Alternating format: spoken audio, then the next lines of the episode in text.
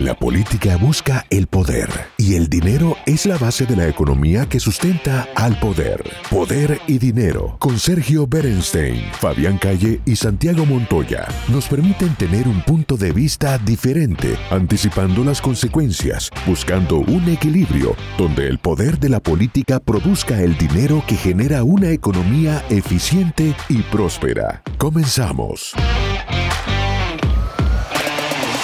Bienvenidos a una nueva edición de Poder y Dinero, el programa que se emite de lunes a viernes en el canal Americano Media.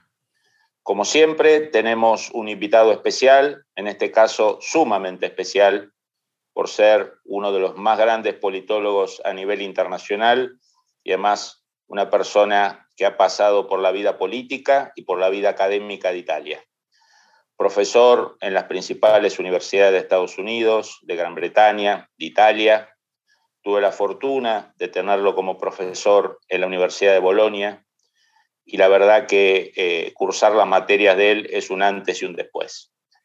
Cualquiera que haya pasado por una biblioteca de relaciones internacionales y ciencia política sabe el lugar especial que ocupan sus libros, especialmente su diccionario, el famoso diccionario de Pascuino de ciencia política. Estamos hablando de un discípulo de dos gigantes de la ciencia política mundial, de Bobbio y de Sartori. Y como diría Maquiavelo, suerte y virtud. ¿no? Y la virtud de, de Gianfranco es su capacidad de trabajo, su inteligencia, su capacidad metodológica y suerte de haberse cruzado en la vida con esos eh, dos gigantes. Por lo tanto, Hoy vamos a darnos el gusto de recorrer un poco la política americana y la política europea de manos de este, de este gigante, heredero de esos dos grandes gigantes. Bienvenido, Gianfranco. Gracias, Fabián. Gracias para, para la invitación y para las muy amables palabras. Más que merecido, Gianfranco. Si le parece, empezamos por las elecciones de medio término en Estados Unidos, ¿no? ¿Cuál es el panorama que usted ve en el proceso electoral que se avecina en noviembre? El panorama es eh, complicado. Creo que los demócratas tienen muchos problemas. Biden tiene problemas de popularidad, tiene problemas de performance, tiene problemas de, de, votos. No tiene un liderazgo muy claro y los, eh, los demócratas eh, son muy divididos, tienen diferencias de opiniones sobre muchos eh, elementos. Eh, entonces, eh, la probabilidad que los republicanos ganen las elecciones de medio término es muy alta. Eso sería un problema porque los republicanos ya controlan la, la Corte Suprema y si van a controlar las cámaras, van a dominar la política americana. Los republicanos impiden a los electores de votar hay un, esfuerzo sistemático de supresión de los votos, eso produce consecuencias negativas no solamente sobre los demócratas, sino sobre los electores también. Gianfranco, una, a ver, no sería la primera vez que un presidente americano tiene que gobernar con un Congreso adverso, le pasó a Reagan, le pasó a Clinton, le pasó a infinidad de mandatarios.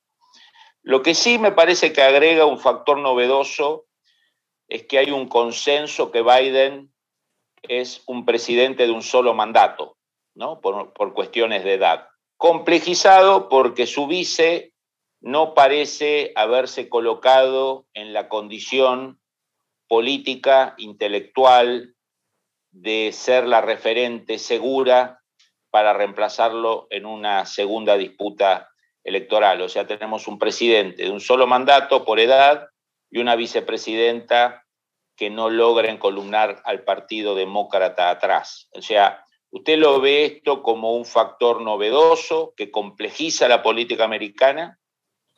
Eh, no, sé si es novedoso, pero es un factor que complica la, política americana. Eh, Biden no es un líder político, eso es el problema. Ha sido senador muchas veces, muchos años, ha sido vicepresidente de, de, Obama, pero no es un líder político, no tiene carisma, no tiene visión. Entonces no es solamente un problema de edad. es un problema de visión política.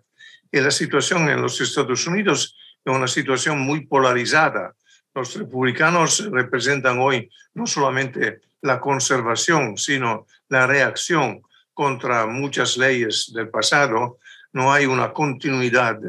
Los republicanos no aceptan algunas leyes del pasado, entonces polarizan la situación y Biden no sabe cómo decidir. Y la, entonces la, situación de los demócratas es muy, muy complicada. Eh, eh, los republicanos tienen, la transmisión tiene como título Poder y Dinero. Los republicanos tienen muchos dinero, mucho dinero y pueden financiar las campañas electorales de sus candidatos de una manera extraordinariamente, como puedo decir, significativa. Entonces, eso produce consecuencias. Los demócratas representan mejor una, una parte del, del, electorado, pero no saben cómo representar, por, por, ejemplo, los hombres blancos que no tienen, que no tienen una, un, un buen nivel de, de, educación y que pierden, no solamente que, que pierden el trabajo, que eh, consideran su dignidad como desafiada para, por la, para las políticas de los, de los demócratas, la política cultural de los demócratas. Eso va a producir una división muy clara entre lo, los electores.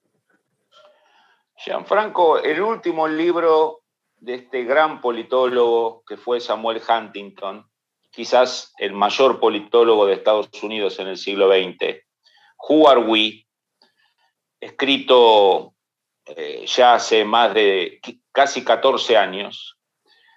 Cuando uno terminaba de leer el, el, libro de Huntington, pensaba en una persona como Trump, ¿no? Esta idea de que los WASP, el 70% de WASP americanos no se estaban sintiendo representados por los partidos políticos y especialmente por el avance de la izquierda eh, en, el Partido Demócrata ese fenómeno que lleva, que anticipó Huntington, como solía ser él, que era un hombre que anticipaba bastante, eh, que lleva años después de ese libro a Trump, ¿sigue vivo en Estados Unidos? ¿Sigue esta, esta idea de, de buscar un candidato que represente al hombre blanco de clase media?